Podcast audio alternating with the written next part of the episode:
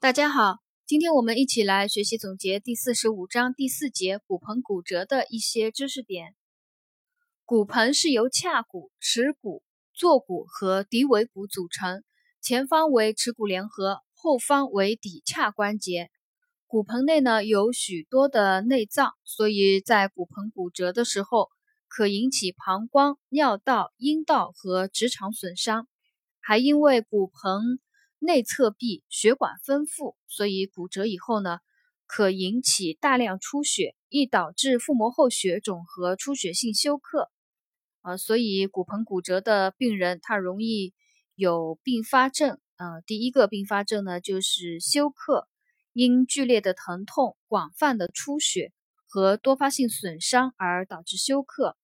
第二个并发症呢就是腹膜后血肿。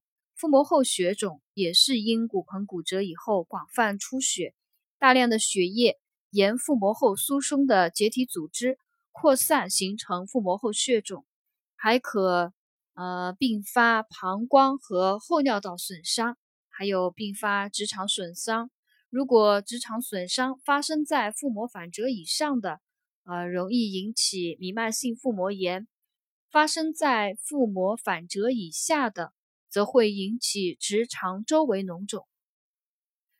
骨盆骨折呢，还容易并发神经损伤，主要是腰底神经丛，还有坐骨神经损伤啊。这个骨盆骨折，它容易就是损伤腰底神经丛，还有坐骨神经，嗯，以及有一有部分腹内的脏器损伤啊。腹内脏器损伤呢，比如说。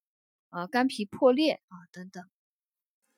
一旦病人怀疑发生骨盆骨折，那么就要密切观察患者的生命体征变化，测量血压、脉搏，了解出血情况，判断有无休克，迅速建立静脉通路，保证呃能够及时的遵医嘱进行补液或者是输血。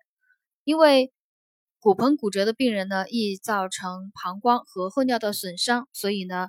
啊，如果病人能够自行排尿，那么指导病人自行排尿啊，观察尿液有无血尿等等。呃，如果患者不能够自行排尿呢，那么给予导尿，行导尿术啊，判断患者呢有无膀胱和后尿道损伤啊，配合医生的进行处理。另外呢，要注意病情观察，注意观察有无呃，注意观察患者有无腹膜炎啊，有无直肠周围感染的表现。如果患者腹部疼痛，必要时呢，可以行诊断性的腹腔穿刺，进一步明确有无腹内脏器损伤。这个呢，就是第四节骨盆骨折的一些知识点啊，内容呢比较简单。我们今天呢就总结学习到这里。